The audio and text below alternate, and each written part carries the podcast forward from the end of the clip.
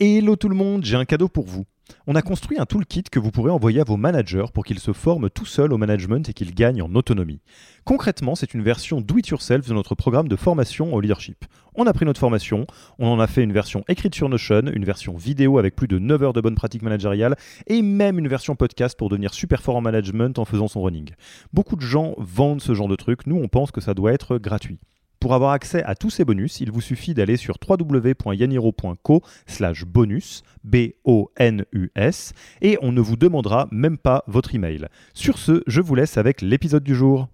Les antivaleurs, au-delà du fait qu'elles sapent jour après jour votre travail de manager car vous ne serez pas capable de vous connecter directement avec les membres de votre équipe car vous allez avoir des biais dans leur lecture de leur comportement, sont aussi le terreau de toutes les intolérances du quotidien et disons-le franchement, ça ne fait pas de vous une super personne. Elles font donc partie des mauvaises herbes du jardin que vous pouvez arracher sans réfléchir, on vous promet qu'elles ne vous manqueront pas. Ceci étant, il est loin d'être facile d'assouplir ces antivaleurs, car comme nous l'avons vu au quotidien, nous ne les considérons pas comme des problèmes ou comme des limites ou de l'intolérance, mais bien comme des principes de vie.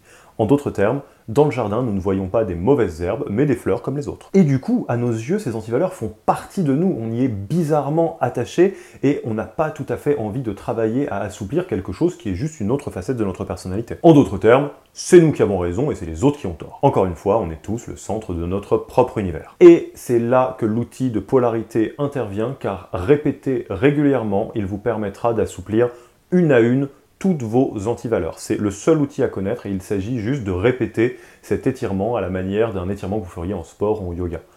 Pour autant, soyons très honnêtes dès maintenant, ça ne se fait pas tout seul, ça se fait sur le long terme, les antivaleurs vont résister. Aussi, vous devriez commencer maintenant et faire une habitude de travailler sur un mode d'assouplissement de vos antivaleurs pour de proche en proche devenir de moins en moins intolérant. Sans plus attendre, rentrons dans la pratique avec les détails de comment fonctionne cet exercice de polarité.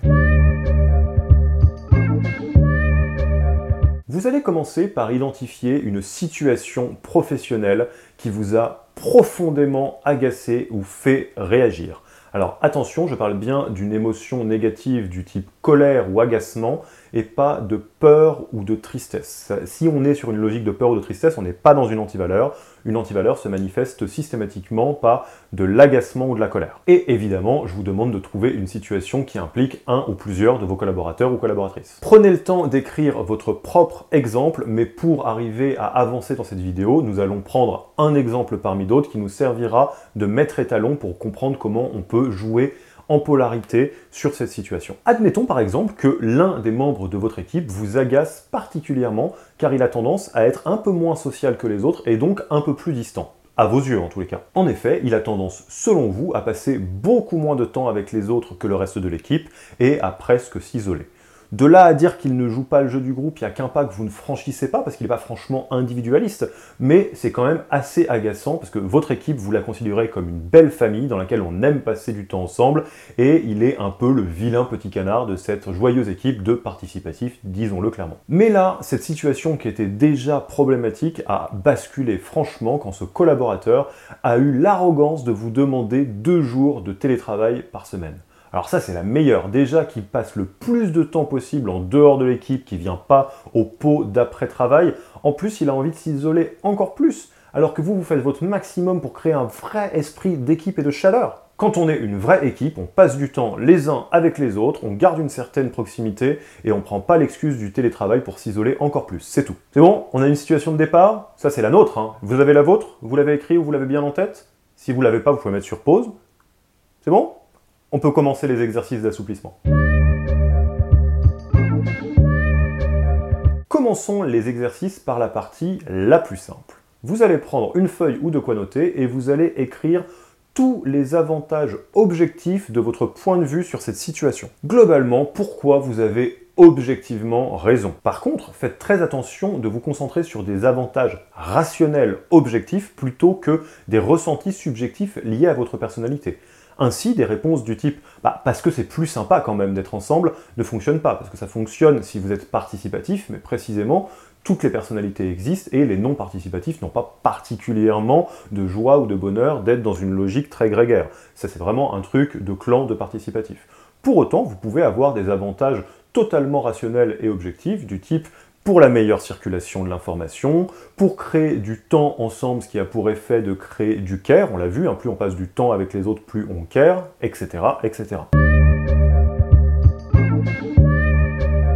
Ensuite, sur la même feuille ou dans le même document, notez autre part toutes les limites objectives de son point de vue à lui. C'est quoi les problèmes de vouloir télétravailler ou de passer moins de temps en groupe? Là encore, soyez très exigeant dans la liste que vous allez donner, car il faut impérativement se baser sur des limites objective et pas du ressenti. Encore une fois, dire des choses du type parce que être à distance tue l'esprit du groupe est une surréaction qui est soit votre antivaleur, soit votre personnalité qui parle. Car on peut bien évidemment avoir un vrai esprit de clan, de groupe et de care en passant du temps distance. Le temps passé euh, par téléphone, par visio ou par, par, Slack fonctionne très bien. En revanche, dans l'exemple qu'on donne, s'il y a une seule personne qui se met en télétravail alors que tout le monde est au même endroit, il y a des vraies limites objectives à cette politique. Le fait qu'il y a certaines informations qui vont mécaniquement euh, lui passer au-dessus de la tête, les informations type machine à café, etc.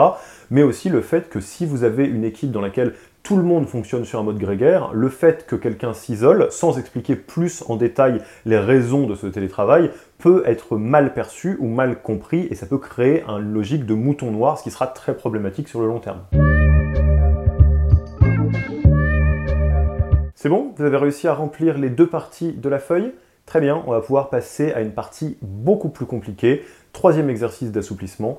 Vous allez noter quelque part sur la feuille tous les avantages objectifs de son point de vue. C'est quoi l'avantage de vouloir télétravailler ou de vouloir passer moins de temps en groupe? Vous vous en doutez, cet exercice est beaucoup plus difficile que les deux autres. Alors forcez-vous à remplir cette liste et ne vous arrêtez que quand vous avez au moins 3 ou 4 vrais items sur la liste. Et là encore, forcez-vous à trouver des vrais bénéfices plutôt que des caricatures. Vous pourrez par exemple trouver des arguments du type si cette personne est câblée pour être à l'aise dans une situation plus de calme et de solitude, ça serait dommage de la forcer à aller contre sa personnalité. Ou c'est vrai que d'être à la maison plutôt que dans l'open space lui permettra d'être beaucoup plus focus et que dans son travail c'est important. Ou encore, c'est vrai que cette personne est la personne qui habite le plus loin et que le fait du télétravail va lui épargner du temps de trajet, ce qui va être bon pour elle et donc pour l'équipe. Une fois que vous aurez réussi à avoir des items dans chacune des trois listes précédentes, vous serez mûr pour remplir la quatrième case, la case la plus difficile, l'exercice d'assouplissement qui risque franchement de vous heurter parce qu'elle va tordre l'antivaleur, les limites objectives de votre point de vue. Quel est le problème de fonctionner comme une famille au niveau de l'équipe et de vouloir passer vraiment beaucoup de temps ensemble? Vraiment, forcez-vous car l'exercice va être très difficile, voire désagréable. Votre antivaleur ne va pas se laisser faire. Mais ne vous autorisez pas à arrêter tant que vous n'avez pas 3 à 4 items sur cette liste. Pour aller au bout de notre situation, votre liste trouvera par exemple des items du genre parce que c'est très problématique que de forcer quelqu'un à aller à l'encontre de sa personnalité et ne pas créer un environnement de travail qui lui permette d'être pleinement lui-même. Ou encore d'autres comme le fait que ce type de fonctionnement empiète mécaniquement beaucoup sur la vie privée des gens car tous les pots post-travail deviennent quasiment obligatoires et que le fait de ne pas y aller, même si c'est des moments sympas, crée de l'exclusion. Alors que c'est évidemment votre job de manager et de team leader que de créer un environnement de travail qui ne crée pas d'exclusion au sein de vos équipes. Soyons clairs, hein, la première fois que vous allez faire cet exercice, ces deux dernières cases vont être très très très difficiles à remplir, mais en creusant, en creusant et en ne vous autorisant pas à arrêter, vous devriez y arriver.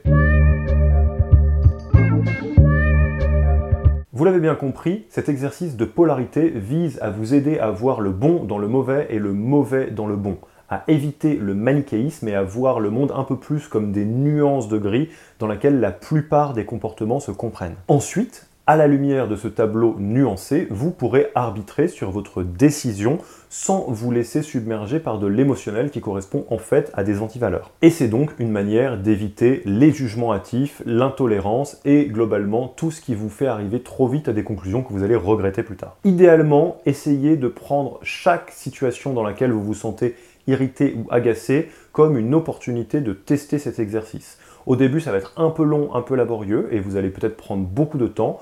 Et ensuite, vous pourrez aller directement dans les phases les plus dures de la polarité. Et quand vous êtes agacé par quelque chose, vous demandez Attends, mais en final, est-ce que je me plante là? C'est quoi l'avantage de sa situation? Pourquoi cette personne fait ça? Si je devais trouver le bon dans ce que je considère mauvais, qu'est-ce que ce serait? Et petit à petit, en faisant cela, vous allez vous rendre compte d'une part que la vérité est tout le temps beaucoup plus nuancée que ce que vous aviez en tête, que le manichéisme n'existe pas beaucoup et que même si vous êtes au centre de votre propre univers, la vérité c'est que tout le monde gravite autour de tout le monde et que ça dépend beaucoup des points de vue et d'autre part, vous allez faire tomber petit à petit vos intolérances, donc ces antivaleurs, jusqu'à ce qu'elles disparaissent quasi totalement. Pour vous lancer, il ne vous reste plus qu'à vous mettre en pratique. N'hésitez pas à utiliser vos crews dans un premier temps pour tester ça dans un environnement qui est simple et dans lequel vous pourrez échanger en direct sur différents points de vue vis-à-vis d'une situation, mais aussi sur la communauté ou dans la visio de fin de module dans laquelle je vous retrouverai. Merci d'avoir écouté cet épisode.